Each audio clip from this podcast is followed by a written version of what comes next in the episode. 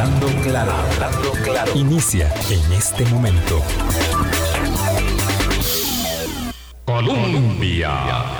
Con un país en sintonía, ¿qué tal? ¿Cómo están? Muy buenos días, bienvenidas, bienvenidos a nuestra ventana de opinión, una mañana soleada de lunes, con eh, eh, evidentemente una temporada seca esplendorosa en la mayor parte, si no en todo, el territorio nacional. Disfrutamos de estos días, eh, pero evidentemente con eh, el cuidado extremo de una circunstancia mm, de contagios al alza, de lo que hablaremos, por supuesto, esta semana como corresponde eh, y en las semanas por venir. Empezaron los debates, bueno, no sé, empezó Sí, ya yo sé, las caras de ambos dos, aquí a mi diestra y mi siniestra, don Álvaro Murillo y José Luis Arce, debate. Sí, ah, empezó el encuentro, la exposición de los candidatos eh, en eh, punto al el esfuerzo que hace el Tribunal Supremo de Elecciones con eh, Canal 13 por poner las posturas de todos los ah, aspirantes en la mesa eh, y de verdad que fue un ejercicio, eh, pues, mm, no diría solamente un poco desabrido, sino además frustrante, porque, porque bueno, porque las condiciones no permitían eh, un debate y ni siquiera, digamos, una exposición que a uno lo llevara eh, por el camino del interés, ¿verdad? De la atracción y eso que uno está metido en esto hasta, hasta adentro. Álvaro, ¿qué tal? ¿Cómo estás? Muy buenos días. Buenos días, Vilma. Buenos días a todos ustedes que nos escuchan. Seguro que algunos vieron pasar, o al menos una parte, si no se durmieron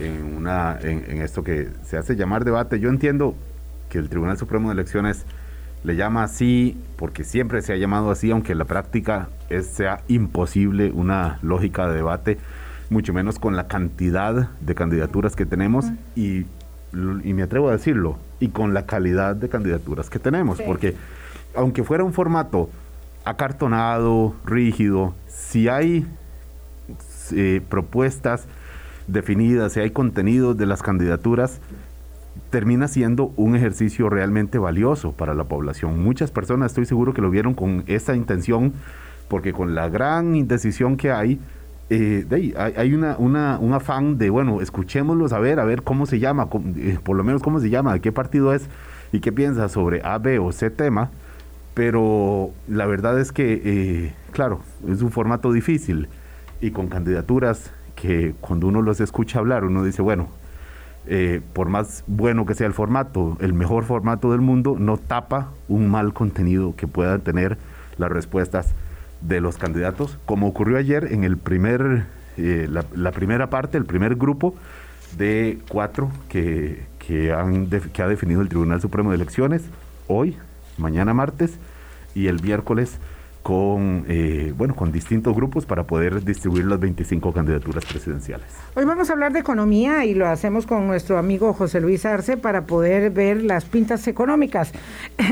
Me hace mucha gracia porque su colega eh, y, buen amigo nuestro, Luis Mesalles, eh, decía en la columna del sábado, me, de verdad que me, me llamó poderosamente la atención que en términos a la economía, pues evidentemente lo más importante es el proceso electoral en curso, ¿verdad? Lo inmediato, uno puede hablar de muchas cosas, pero lo inmediato es el, el eh, proceso electoral en curso y dice que bueno, que lo importante es que eh, no caigamos eh, en el error de elegir un candidato que promete mucho y muy bonito, pero que es incapaz de llevar a la práctica las propuestas porque son inviables o políticamente o porque es un mal ejecutivo. Entonces que tenemos que escoger un candidato que haga un manejo prudente de las finanzas públicas, que sea austero en el gasto y capaz de ejecutar cambios que aumenten la eficiencia y la eficacia. Claro, claro, mi querido Luis Mesalles y don José Luis Arce, que está aquí, es que si eso es así, digo, no hay un punto de discusión.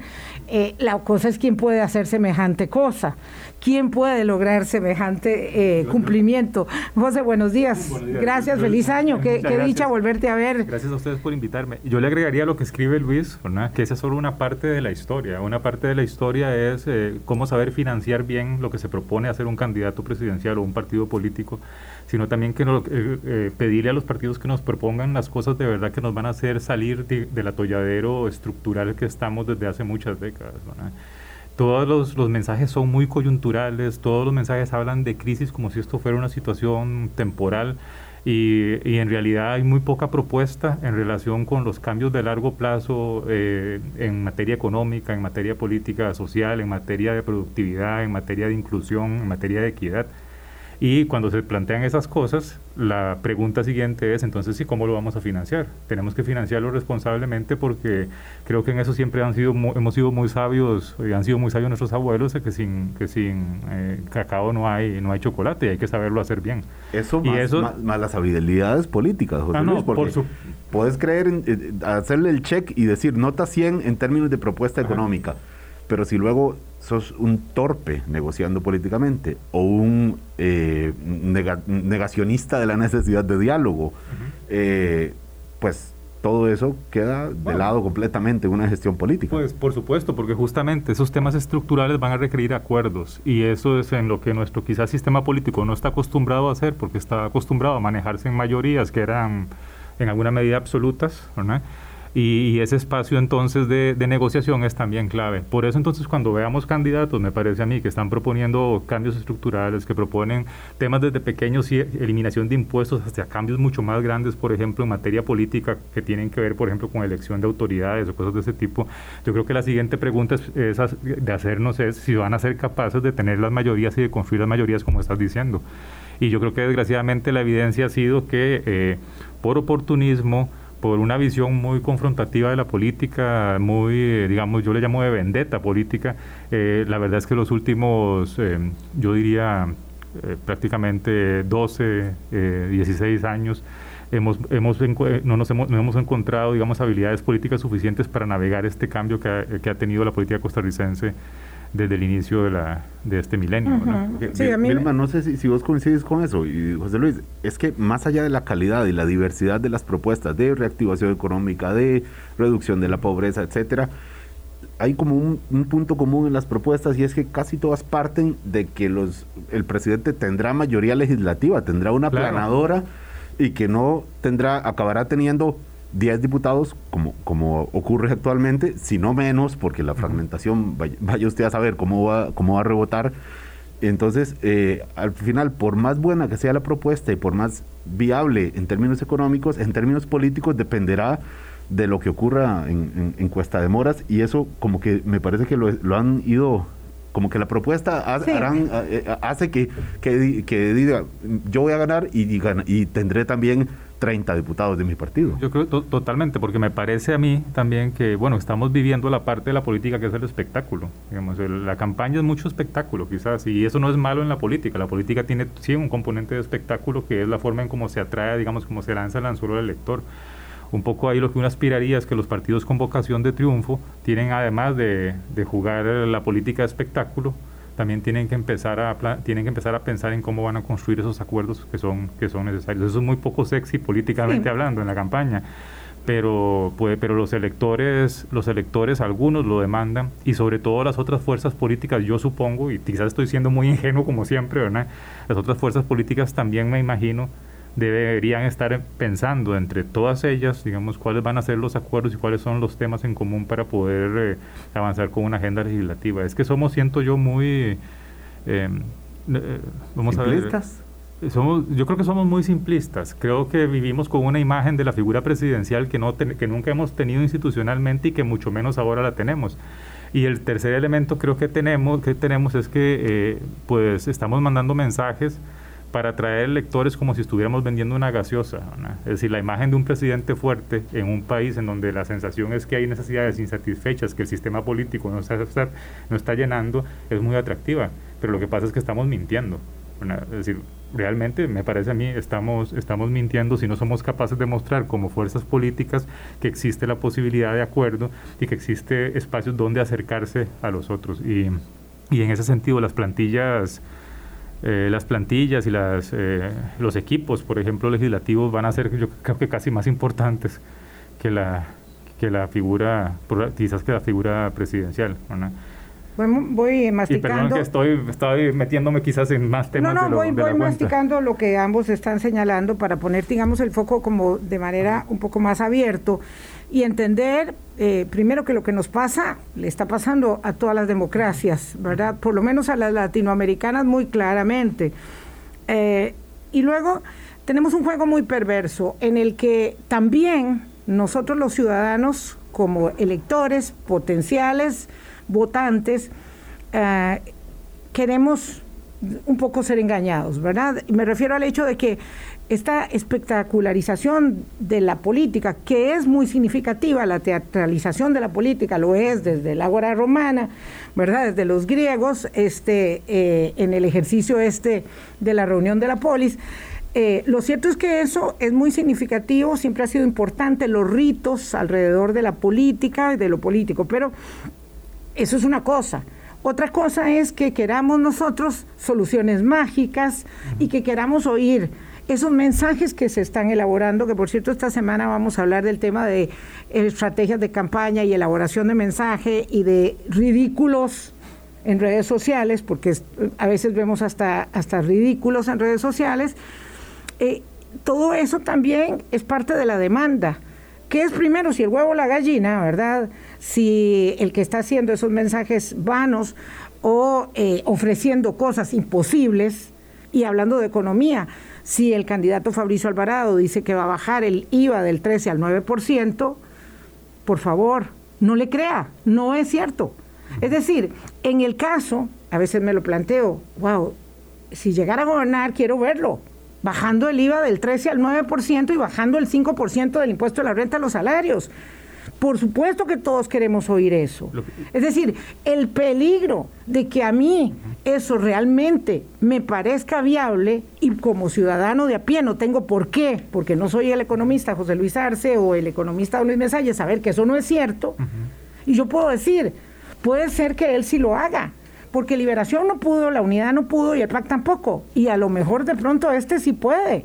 Entonces, este que lo está ofreciendo, que además va a llegar a la Asamblea Legislativa como más o menos una decena de diputados y va a tener una fuerza enorme en el Congreso. Fabricio Alvarado, si no llega a la segunda ronda, hoy por hoy, porque no sabemos qué va a pasar de aquí a, al 6 de febrero, hoy por hoy puede llegar a la Asamblea Legislativa con una decena de, diputados. Entonces, lo que estoy señalando es que al igual y voy a decir esto con todas las palabras, al igual que le pasó al PAC durante todos los años que no pudo llegar a gobernar, porque cuando llegó a gobernar se, dio cuenta de Luis Guillermo Solís que no era lo mismo verla venir que bailar con ella. Que no se dio cuenta, se dio cuenta hasta esta administración. Eh, eh, claro, exactamente, pero lo que quiero decir es que mientras siga ejerciendo como una oposición vociferante, beligerante, que se para con los carretillos de las mociones, que ofrece algo, que lo está ofreciendo porque en este momento no se está viendo como presidente de la República. Sabe que va a tener una fracción parlamentaria muy poderosa y que cuando esa fracción parlamentaria llegue a ser tocada en la puerta para negociar con quien sea el presidente de la República o la presidenta de la República, que vista en este momento lo que eh, en qué momento estamos, estamos viendo obviamente a doña Lina Saborío, le va a decir no, conmigo no cuente porque yo soy la oposición del pueblo y entonces este, voy a hacer una serie de demandas y exigencias absurdas y voy a empezar el día uno, ya no se llamará el PAC, se llamará Liberación o se llamará el PUS o se llamará cualquier otro, voy a empezar el día uno a dinamitar los puentes de la negociación, del, del, acercamiento y de la posibilidad de construir toda esa, eh, digamos, andamiaje de reactivación que no es una fórmula mágica, José Luis. No, lo que pasa, lo que pasa es que estamos, lo que pasa es que estamos, nos conformamos, digamos, los, los, grupos políticos se conforman con victorias pírricas, que son las victorias electorales y no piensan, digamos, me parece a mí, en construir más allá. Ganar el cargo. Y, ganar el cargo. y en el entorno en que estamos viviendo político, eh, eh, tirar el anzuelo para pescar al elector cabreado es muy fácil, muy sencillo. muy sencillo Yo creo que ese, primer, ese es un tema importante. Yo creo que algunos, que los electores tenemos responsabilidad de elegir bien. Creo que algunas personas tienen más responsabilidad que otros. Me parece que los medios de comunicación, me parece que las, los especialistas quizás en alguna medida tenemos una responsabilidad en esa, en esa materia, pero creo yo que hay un tema que no hay que olvidar, ¿verdad? Y es que eh, no, eh, creo que hay demasiado maquiavelismo en el sentido, digamos... Eh, sí. inapropiado, por pobre Maquiavelo, a veces lo, lo, castigamos más de la cuenta, en el, en el, sentido tradicional, del, sentido más común del término. Creo que hace falta ética, ¿verdad? Ética el cargo, el, cargo en el sentido, lo que sea, es lo que estás diciendo. Exactamente. Sí, menos demagogia, más ética, ¿verdad? Porque no es falta de entendimiento. No, para Esto no es falta de entendimiento. Es decir, entendamos que nos estamos engañando unos a otros. La oferta política, ¿verdad? No pasa por el realismo porque además, ¿quién me va a votar si yo vengo y les digo que voy a darle continuidad al acuerdo con el Fondo Monetario Internacional y que sí al impuesto a las casas de lujo, sí al impuesto a las casas de lujo, y, ¿verdad? Y que sí eh, a otros condicionantes más que hay necesidad de llevar adelante. ¿Verdad? Eh, este, país, este país, en términos de regulación de la competencia, es un desastre. es un desastre. Y ese es probablemente uno, junto con los temas de inclusión de las mujeres en la fuerza de trabajo, junto con los temas de equidad, junto con los temas, por ejemplo, de mejorar el sistema educativo, claves para crecer en el futuro. claves para la reactivación. Y mientras no pensemos en esas cosas, todo el resto de la historia de reactivación eh, y, de la, y del tema de, la actividad económica que, repetí, que repite mucha gente en Twitter, que repite muchos políticos, no deja ser más de un mantra vacío, porque no existe, digamos, en primer lugar, me parece a mi conciencia, cuál es el problema y sobre todo no existe el entendimiento que para poder avanzar en esos campos no basta, digamos, eh, ganar una elección, ser la primera minoría, sino que se requiere tener acuerdos con otros grupos políticos, que es la parte que no, que no sabemos hacer. Ahí está el trabajo durísimo, arduo que tenemos cada uno como elector. Sí. Porque hacer, cribar esto y saber que no es cierto, como dice Vilma, que va que, que ganando la presidencia bajará el impuesto de, de eh, el IVA de 13 a 9 o como no es que no es cierto que eliminará 90 impuestos, eh, porque además cuáles, cómo, dónde, eh, eh, de no, qué, no, etcétera. Y, los 90 no eso pellizcan. claro. Y, eso qué significa? Claro, eso yo como elector, claro, es mi responsabilidad darle validez a esa estrategia o no. Lo que pasa es que es dificilísimo, porque esto hablando de temas de impuestos, y hay mil y un temas más que hay que cotejar sobre la viabilidad política, viabilidad eh, institucional, administrativa, legal, económica. Y claro, es difícil. Ese es el, el punto que como electores tenemos la responsabilidad. Sí, eh, nos parece aburrido el debate, Sí, pero es que para entretenernos hay que ver. Pero, pero, pero es que eh, estoy llegando a la conclusión, Álvaro, que no es el asunto de trasladarle al ciudadano, al ciudadano la carga y ahora sí tiene que estudiarse los 25 programas de gobierno para saber por quién va a votar, con qué herramientas. el problema es que nosotros tenemos un debate público. Muy pobre. Incluyo a todos los medios de comunicación, incluyo a los actores. Eh, oiga usted un debate en otra parte y se dicen las cosas como son. Aquí tenemos que revestirlo todo, cuidarnos todo. Yo tengo un problema porque ahora no me, no me quieren confirmar una entrevista porque un candidato se molestó con algo que yo dije. Pero si esto no es un concurso de simpatía, no es un concurso de afectos. Eso es lo que yo les decía. Vamos a ver, yo, a veces es muy fácil decirle al elector en promedio, es, usted es el culpable porque elige a esas personas. Y no es por, no es por descargar toda la culpa, pero hay algunas, algunos electores y algunos, digamos, grupos de interés algunos, los, los, los, medios tienen una responsabilidad mayor. Los especialistas tenemos una responsabilidad mayor. una cosa... Los medios de comunicación requieren elevar el nivel de debate público. Los grupos de interés, digamos, los grupos de interés también, por ejemplo, tanto sindicales como empresariales han caído en gran medida en el mismo juego de suma cero que tienen que se tiene en política. Es decir, de entender que las cosas son, si uno gana algo, yo lo estoy perdiendo. Y la mayor parte de las reformas necesarias, por ejemplo, para poder salir en realidad del, del problema de, crecimiento, del problema de equidad, de los problemas de financiación del gobierno, requieren dejar de pensar en suma cero. Porque si no es, es imposible, si no lo que, lo que vamos a tener son acuerdos mínimos, ¿verdad? Apenas los pequeñitos aumentos, eh, los pequeñitos ajustes para poder seguir pateando la pelota del nadadito de perro que decía eh, don Eduardo Lizano, Y entonces no nos damos y seguimos demandando y demandando cosas, seguimos frustrándonos colectivamente, seguimos alimentando, digamos, el, el cabreo de, la, de los diferentes sectores y lo que vamos a terminar es en una enorme, bueno, creo yo, estamos en una enorme crisis política y en una situación económica en donde si no nos planteamos realmente qué vamos a hacer, pues la calidad de vida de nuestros hijos, de nuestros nietos, digamos, eh, todo lo, lo, que logramos hacer los 100 años previos, pues eh, nos dormimos en los laureles. Permítame, por favor, voy a hacer una pausa. Son las 8.20. Lo cierto es que, eh, evidentemente, ¿verdad? Este es un capítulo sustantivo del 2022, que es el proceso electoral, que además será largo, será complejo. Vamos a ver una puesta en escena de aquí al 6 de febrero y otra distinta eh, de aquí al 3 de abril para poder dilucidar ese camino. Y en tanto, obviamente las cosas tienen que caminar. El gobierno no puede renunciar a hacer eh, la tarea que le corresponde hasta mayo. ¿Y qué? ¿Habrá un acuerdo o no eh, para avanzar con los temas del Fondo Monetario Internacional? Que es un acuerdo aquí, no es un acuerdo en otra parte, es un acuerdo aquí entre nosotros. O seguimos jugando de campaña electoral eh, con carretillos de emociones, engañándonos, ¿verdad? Diciendo que yo soy el que voy a defender el, pueblo y usted no, eh, y falta de posiciones claras, contundentes respecto de los temas. Ahí es donde está un poco el desafío inmediato, porque el tipo de cambio altísimo, la inflación subió un poco, José Luis ahora nos explica eso, y nosotros eh, no vemos mayores cambios, además de que el tema educativo realmente es algo dramático. También en América Latina, estaba escuchando a Moisés Naín hablar de la eh, estafa educativa latinoamericana, y es muy doloroso y dramático, y no se resuelve con una declaratoria de emergencia, porque eso también, también es demagogia. 822. Colombia con un país en sintonía, 8.25 minutos de la mañana, don José Luis Arce. Si al cóctel de la campaña electoral.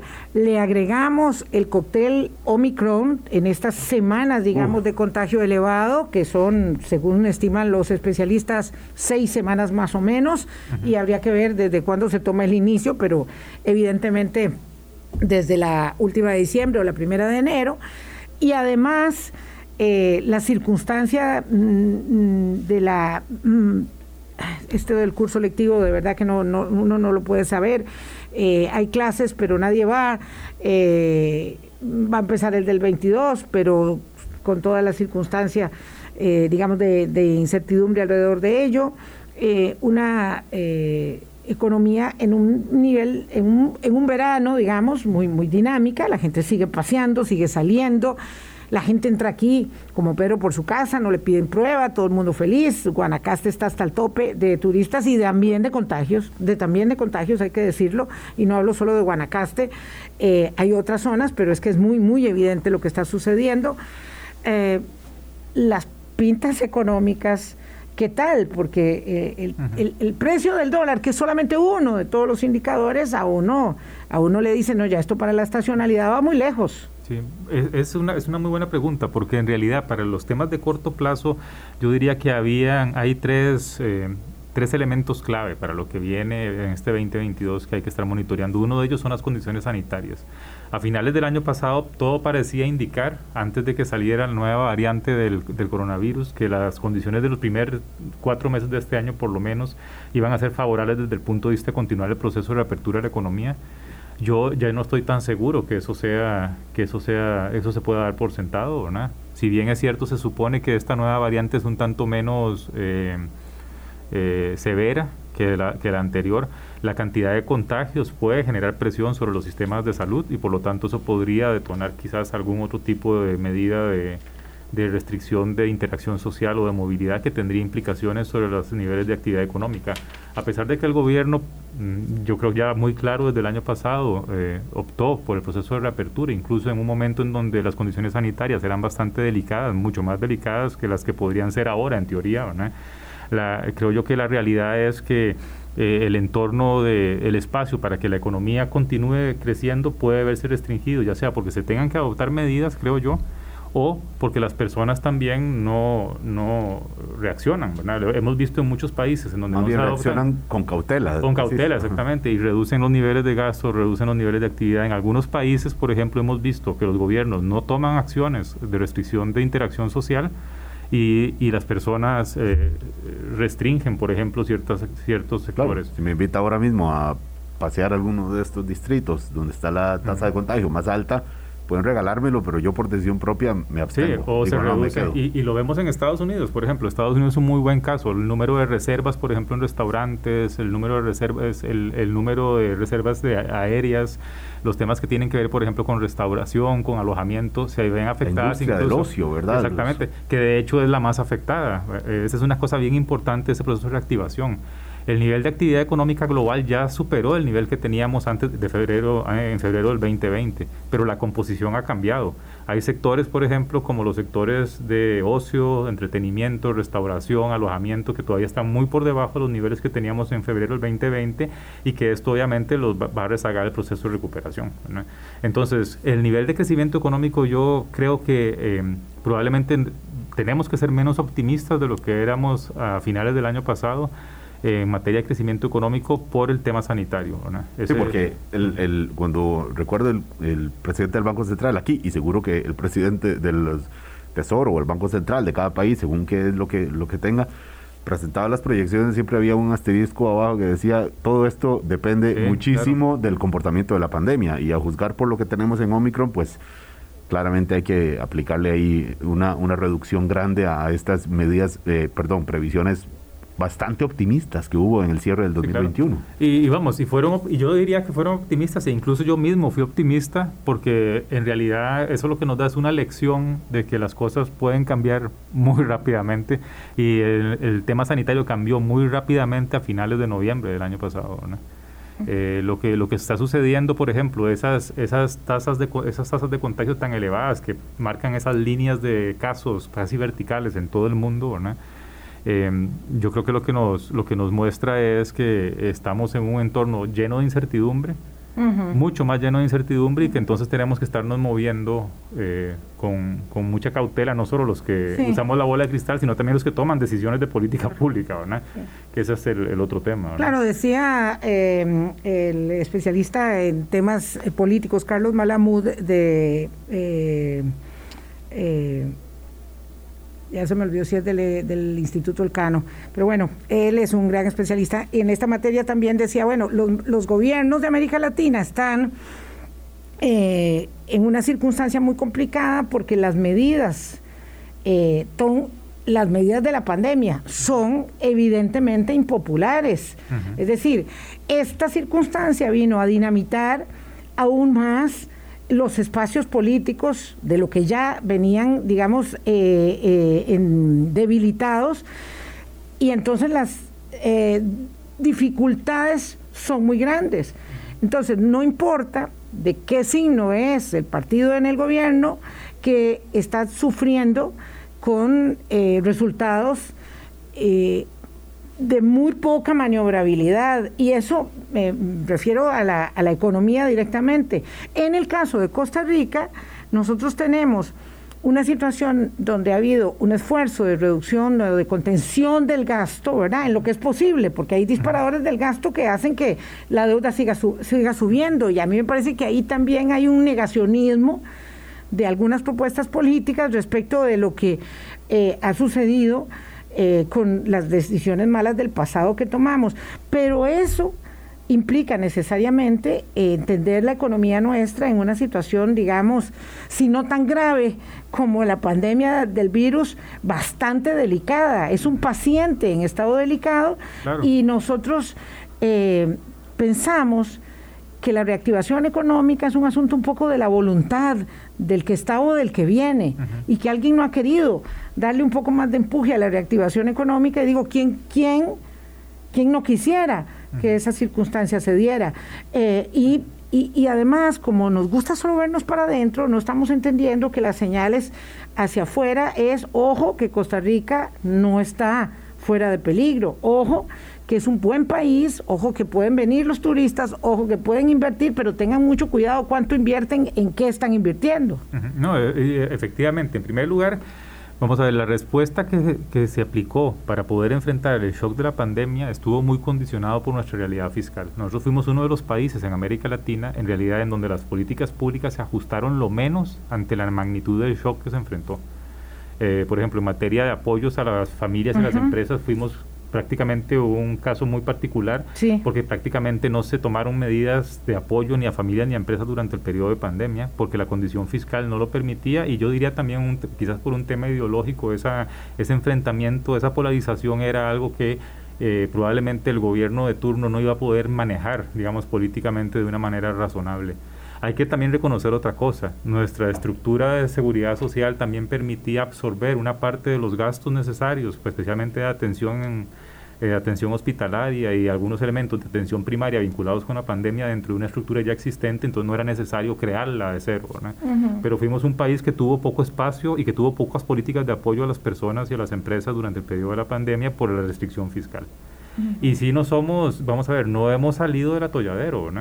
Vamos a ver, los, los, reclamos en relación con reactivación son bien extraños, por lo menos para mí me resultan muy extraños porque vamos a ver, si las cifras lo que nos muestran básicamente es que eh, eh, a partir de julio del año 2020 los niveles de actividad económica se han ido recuperando sistemáticamente a tasas de crecimiento bastante aceleradas, asociados, mm, digamos, no con una política específica más allá del proceso de reapertura de la economía y diré poco a poco soltando algunas tuercas de, de, interacción social que, que cerramos en marzo del 2020 por, el, por la crisis. Incluso a pesar de nuevo, insisto, de que desde el punto de vista humano y sanitario hubo momentos en donde la tensión fue muy grande sobre el sistema y aún así se continuó con el proceso de reapertura. Eh, eh, yo creo que ese, ese, es un primer elemento. Y lo que también es a veces un poco surrealista, ¿verdad? es que nos seguimos quejando quizás con razón de reactivación pero la siguiente parte para poder ya salir del agujero y empezar a crecer y ponernos en una senda de crecimiento de largo plazo requiere, como, como dijiste vos, Vilma, requiere más que, que flexibilización de trámites, más por ejemplo, que cannabis medicinal, por ejemplo, más que es en pequeñas cositas, digamos que a veces creemos que... Como calcomanías que se han posicionado ahí, ¿verdad? Requieren, requieren temas mucho más complejos, ¿verdad? Y, y, en donde hay muy poca discusión y que a veces están metidos en, en el centro de una discusión ideológica muy, muy, muy intensa que, digamos, eh, replica la discusión electoral, replica la discusión entre izquierdas, derechas o entre los polos que queramos imaginarnos y que entonces no nos impide, no nos, nos impide avanzar. Claro, eh, José Luis, porque además está hablando de como si fuera una economía, una reactivación o una crisis, cuando en realidad nuestra economía, bueno, seguro que la de muchos países, pero específicamente la nuestra es muy diversa y en este momento hay gente que no tiene crisis, que se han recuperado y están mejor de como estaban hace dos años, y hay otros que están muchísimo peor de como estaban hace, hace dos años. Y, y, la, y, lo que se ve obviamente es como los promedios nacionales, el promedio, la cifra macro, pero cuando se va cerrando el, el eh, achicando el lente y ve uno que realmente eh, las, las reactivaciones o las recuperaciones son muchas y muy distintas. Sí, son muchas y muy distintas. Y yo le agregaría una cosa. Eh, es yo eh, no estoy desconociendo el hecho de que para algunos sectores, para algunas personas, obviamente, incluso los tiempos normales son críticos, eh, por las disparidades que existen en una economía como la costarricense. Pero hay una cosa quizás que es interesante que siento yo que ha provocado que nos eh, que nos retrasemos en los procesos de reforma estructural que requerimos para poder crecer de largo plazo. Y es que en realidad eh, incluso en un shock tan grande como el 2008-2009, o peor aún, el shock del 2020-2021, no hemos experimentado una crisis, eh, una crisis como la de los 80, por ejemplo. Es decir, ese efecto destructivo, arrasador, digamos, de una, de una crisis económica. ¿Y, por qué lo hicimos? Bueno, ¿por qué, no, ¿por qué no sucedió? Bueno, porque en realidad sí hicimos cosas en el pasado estructurales para mejorar la resiliencia de la economía ante, esas, ante shock de esa naturaleza. Pero entonces también eso nos ha llevado a otra cosa, digamos, eh, nos ha llevado, creo yo, a, a, no tener la urgencia de hacer más cambios. Que ahí la llevamos. Que ahí la llevamos, exactamente. Eh, entonces, Em, yo sé que muchos, eh, es muy común escuchar de que la crisis de, eh, pandémica va a ser un detonante, digamos, de cambios profundos. Yo siento que eso no va a ser así, digamos, en el caso de Costa Rica, porque mal que bien, eh, el, el, agujero donde caímos con la crisis pandémica se logró sobrellevar sin una crisis económica profunda. Sí, sí, sí, sí, Y que y falta y vamos a tener otra y, y, vamos a tener entonces de verdad que sentarnos a construir los cambios estructurales. Es muy difícil, este, José, eso que estás diciendo no quiero dejarlo ahí para ir a la siguiente pausa. Es muy difícil elaborar sobre lo que no sucedió. Exacto. ¿Verdad? Entonces, claro, es muy fácil. Eh, porque yo he escuchado gente muy, muy, eh, digamos, entendida, muy estudiada, se decía hace muchos años, ¿verdad? Elaborando todo tipo de... Estudiados igual que entendido, pero Sí, sí, sí, exacto. Este, pero elaborando todo tipo de, explicaciones respecto del desastre, ¿verdad? Eh, del, gobierno, del gobierno de turno. Eh, en, cada, en cada periodo hacen esa elaboración, por cierto, no, no, es, no es exclusiva, pero ahora en la pandemia, porque nadie, y eso lo decimos siempre, es que nadie había gobernado en pandemia. ¿verdad? Ni los rusos, ni los chinos, ni los gringos, ni los latinoamericanos, ni las democracias, ni las dictaduras. Nadie había gobernado en pandemia, excepto que venga a valor presente alguien de un siglo atrás.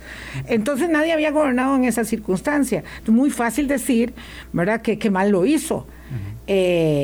Lo que pasa es que no se puede ver lo que no sucedió. Y yo eh, pienso eh, en, una mm, visión que puede ser muy sesgada porque es subjetiva, porque es la mía, la de mi familia y la de mi entorno, que nos hubiera ido mucho peor, que nos hubiera podido ir mucho peor, si no contáramos con la fortaleza de un sistema de salud que es incuestionable a los ojos del mundo, no solo eh, de, este, de esta pequeña parcela, eh, y y nos hubiera ido mucho mejor si no hubiéramos tenido tanta estrechez fiscal, por supuesto. Hubiéramos podido probablemente apoyar más a las familias que lo necesitaron y apoyar más a las empresas, que es uno de los de los de los que, de las quejas que tuvimos.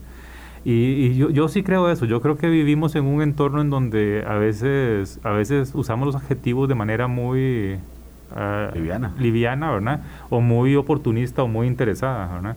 Y hay poca, digamos, referencia a los hechos, ¿verdad? Y yo creo que desgraciadamente poca atención, eh, por lo menos desde mi opinión, eh, es mi opinión, digamos, poca atención a las cosas estructurales.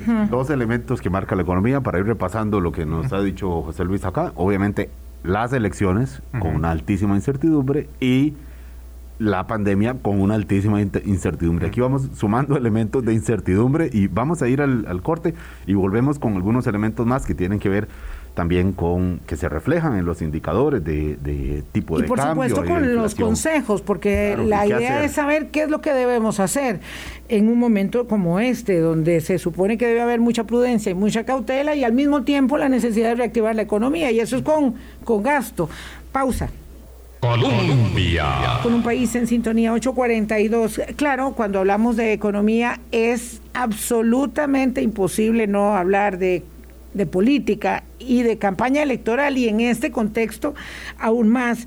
Eh, lo cierto es que la gente muchas veces, las personas necesitamos un poco de orientación sobre el momento, ¿verdad? Eh, yo tengo, no sé si usted tiene, esta consideración, este temor ahí a la vuelta de la esquina de si aumentarán las tasas de interés y de qué depende que aumenten. Y cuando eso sucede, todos empezamos a tener el que más y el que menos, ojo que tengo un préstamo, ¿verdad? Porque todos tenemos el préstamo de la casa, o casi todos tenemos el préstamo de la casa, muchos el del carrito. Eh, y empieza entonces la circunstancia de alerta, ¿verdad? De si aumenta la tasa de interés, si el préstamo lo tengo en dólares o en colones, eh, por dónde me muevo. Y en un inicio de año, con este nivel, digamos, como de signo de interrogación, que siempre hay en el futuro, el futuro siempre es incierto, no hay que dramatizarlo, pero con campaña electoral siempre se agudiza. ¿Qué hacer, José? Vamos a ver, yo, creo que, el, escenario, el escenario, el escenario crediticio y financiero definitivamente va a ser un escenario mucho más complejo que el del año previo. En alguna medida el año pasado eh, fue de alguna forma bastante sencillo desde el punto de vista financiero eh, para porque se combinaron un conjunto de factores que desgraciadamente no van a seguir no van a estar ahí. En primer lugar, tenemos que tomar en cuenta que las tasas de interés a nivel internacional han estado subiendo y ahora es más claro que las de corto plazo van a subir este año. Eso, eso empieza a elevar el piso de las tasas de interés en moneda local y por lo tanto entonces es un elemento que hace que las tasas locales tiendan a subir. Por otra parte está el tema de la incertidumbre. La gente con créditos, la gente endeudada pague más mensualmente por el préstamo que tiene. Probablemente va a ser así. Las condiciones de liquidez en el sistema bancario también han estado modificándose. Esos excesos de liquidez que se acumularon en el 2020 por una mezcla política monetaria expansiva del Banco Central de Costa Rica y por el hecho de que las personas y las empresas acumularon un ahorro, digamos, inesperado, producto de la restricción de gasto en servicios que hubo en el año 2020, eso ya se erosionó eh, ese, ese ahorro, digamos, esos recursos que abundaron en el sistema bancario, el gobierno los absorbió y los absorbió también que le permitió mejorar sus condiciones de financiación el año pasado. Eso ya no va a seguir siendo así. El gobierno va a empezar ya a experimentar, por ejemplo, condiciones de acceso a recursos en el mercado local un poco más estrechas y por lo tanto también la presión del gobierno que no ha terminado de hacer el ajuste porque nos hemos retrasado políticamente en las medidas necesarias para ese ajuste, en los últimos meses, en los últimos años, van a empezar también a generar un elemento que genera eh, una cierta presión alcista sobre las tasas de interés en, el mercado en, el mercado local. Para algunos esto es una buena noticia, porque Para los dinero, tienen dinero guardado algunas personas, porque así es, muchas personas, muchas tienen mucho dinero guardado o en distintos eh, mecanismos de ahorro, formatos de ahorro, y que le digan van a subir las tasas es una maravilla. Bueno, eh, para algunos para algunas personas que tienen ahorros es importante, para los fondos de pensiones también es un tema, es probable que vamos a ver una recomposición de la forma en cómo se financia el gobierno.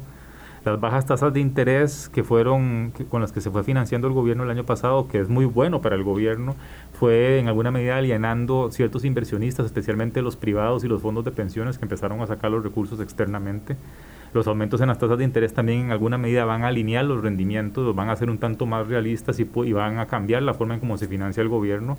El gobierno bebió, digamos, de ese pozo de recursos en el sistema bancario que, que, y lo aprovechó bien, pero ese pozo de recursos ya no existe, se ha ido secando y además también las condiciones eh, eh, en el mercado local van a ir modificándose en la dirección de un poco más de estrechez. No estoy hablando de una crisis, no estoy hablando, digamos, de un aumento fuerte en las tasas, pero sí creo que es importante entender que el tiempo que perdimos en el ajuste, ¿verdad? Eh, y eh, nos, eh, nos va a empezar a salir caro, ¿verdad? nos va a empezar a salir caro en el sentido de que pudimos haber mejorado nuestros perfiles de riesgo, los costos de financiación de gobierno y los costos de, y por lo tanto los costos en los cuales se financian las familias y las empresas más rápidamente para tratar de tener más espacio para enfrentar lo que pasa afuera, ¿verdad? Eh, especialmente con las tasas de interés. Entonces ahora se van a juntar dos elementos que van a presionar las condiciones financieras locales. Otro elemento, la inflación. José Luis, yo no sé si le pasa a usted en su mm, día a día.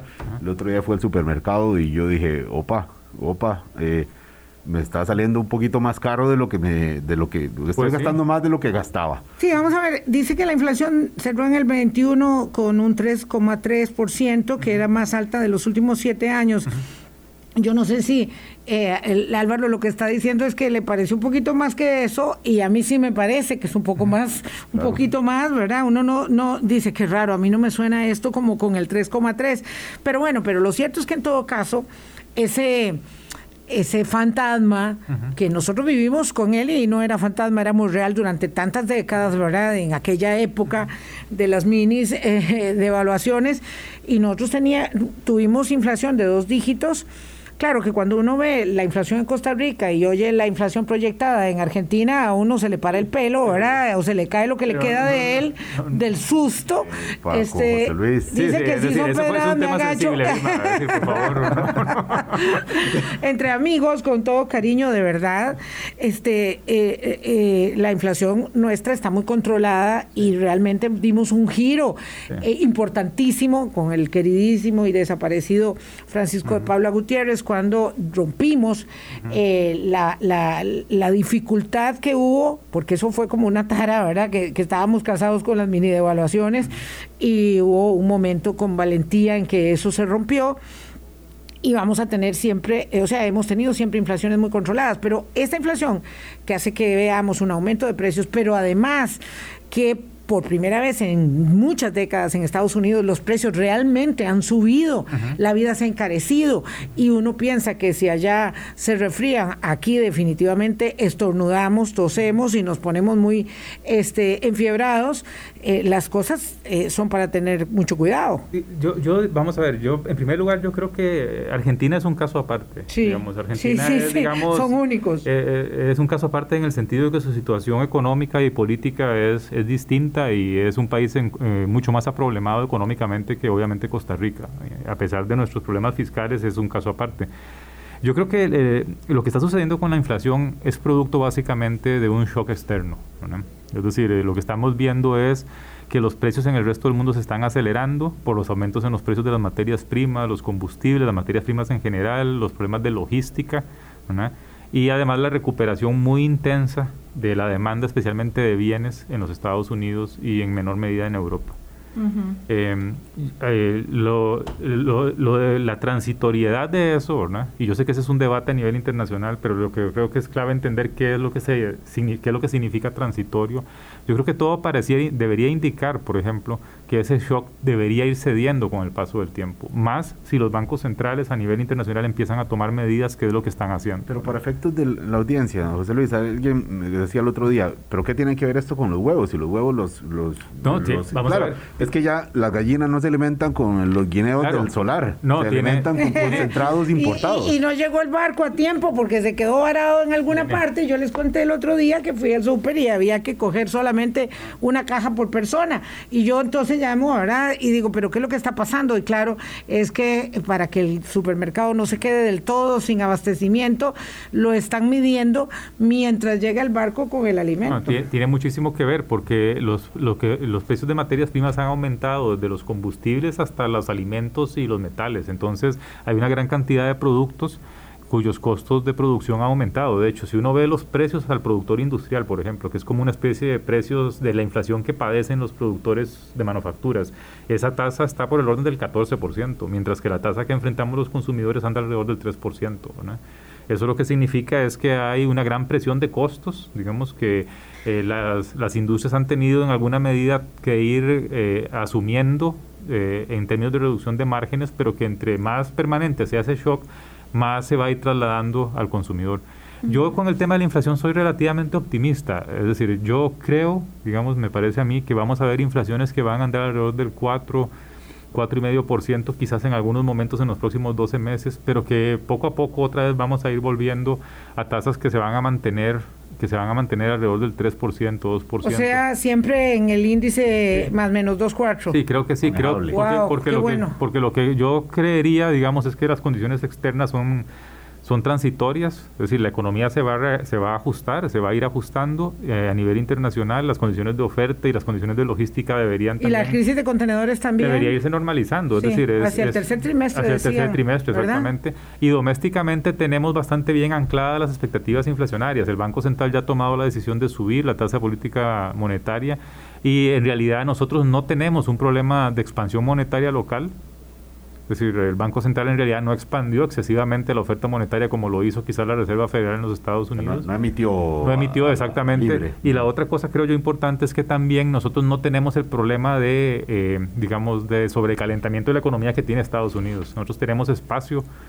eh, tenemos todavía espacio para satisfacer nuestra expansión de demanda. Entonces yo diría que la inflación debería ser un fenómeno, vamos a ver una aceleración, pero no debería ser muy... Wow, eso suena muy bien. Se le sube a uno el ánimo cuando tiene una capacidad de expansión de demanda más grande que la de Estados Unidos. ¿Y eso? Eso en 30 segundos, ¿cómo se explica? Porque nosotros no, porque nosotros no fuimos, no, no estimulamos la economía tan intensamente para salir de la crisis del coronavirus. El problema de Estados Unidos es... Claro, le metieron un platal. Es decir, metieron, es decir, no solo un impulso fiscal enorme, porque, porque pueden financiarse muy fácilmente en el resto del mundo y en segundo lugar, la expansión monetaria fue enorme. Entonces, Estados Unidos, cuando esperaba volver al nivel de actividad económica que se tenía en, diciembre del 2019, en dos o dos años, la administración Biden entrando recién, lo que decidió fue, no, no vamos a esperar dos años, vamos a hacer que los niveles de actividad y de demanda lleguen eh, eh, este, el, año pasado artificialmente. Sí No artificial, eh, ¿cómo te explico? Es, eh, pensemos en una persona enferma, digamos, y lo que se le ha puesto es un enorme estimulante para poder revivirla rápidamente. Lo que pasa es que después de que se ha revivido, eh, pues va a haber que... Claro, ya no le da el aire con sus propios pulmones para salir y tiene que seguir mm, requiriendo salvamento, rescate, medicación extrema. Bien, tenemos muchos temas pendientes de campañas electorales, eh, porque me preguntaron específicamente de algunas, vamos a hablar el jueves. Mañana vamos a hablar eh, de, de Omicron, es necesario, ahí se los adelanto, más de 14 mil casos de contagios en la primera semana de enero. Eso es lo que vamos a registrar. Y vamos a tener datos actualizados de salud, me parece que hoy, salen los lunes, sí, eh, en la tarde y ya podremos verlo, pero andamos superando el orden de 14 mil casos. Con todo respeto en ese sentido, yo creo que, que, basta ver lo que pasa en el resto del mundo para darnos cuenta de la película que vamos a Exactamente, exactamente. Y que de nada sirve taparse los ojos. Están los spoilers. Exactamente. Para verlos. Está ahí, más de 14 mil casos va a ser eh, lo que vamos a registrar y, y eso significa mucho cuidado, mucha atención, este, hay que eh, continuar las actividades. Evidentemente será muy difícil volver a restricciones, ya la gente parece que no da margen para nada. Yo sigo preguntándome y espero que podamos hablar con el ministro de Turismo esta semana, estamos haciendo esa gestión eh, vía Álvaro Murillo para poder conversar con él. Este es uno de los países más libres. Los antivacunas están felices, eh, vienen tranquilamente porque no tienen que requerir nada. Luego viene el problema de que cuando se van a ir, o eso también es una ventaja, no lo sé, no se pueden ir porque sí les exigen vacuna para regresar a su, a su propio país, perdón, sí les exigen prueba PCR para volver a su propio país y están contagiados y se tienen que quedar haciendo aquí eh, la cuarentena. Pero bueno, hablaremos de todo eso esta semana. José, ojalá que puedas venir la otra semana. Bueno, si me invitan, yo encantado. Si me invitan, vengo. Sí, exacto. a platicar con ustedes. Qué dicha, no, y a nosotros también, y a nosotros también, por supuesto. ¿Nos vamos, Álvaro? Nos vamos hasta mañana a las 8 de la mañana de nuevo. Hoy hay una segunda parte de este eh, llamado eh, debate del Tribunal Supremo de Elecciones. Hay que verlo también, no por aburrido, hay que descartarlo, porque no, no es para divertirse, lamentablemente, la, la, la campaña electoral, para que los que puedan en el canal 13 o en las plataformas digitales síganos también, por favor. Chao. Hablando claro, hablando claro.